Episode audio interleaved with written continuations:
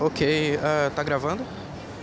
É, senhoras e senhores, ouvintes, aqui é Stu Loomis para o restante da cidade de Wakeless.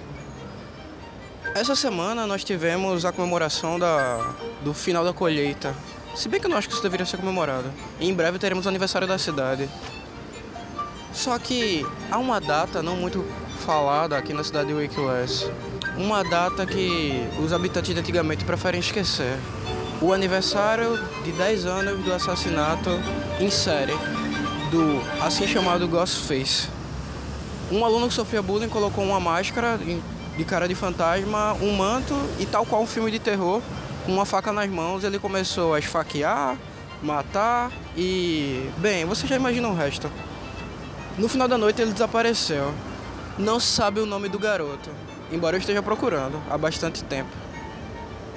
Mas sem sucesso. A cidade ficou pacata, chata, embora eu não tenha pego essa época.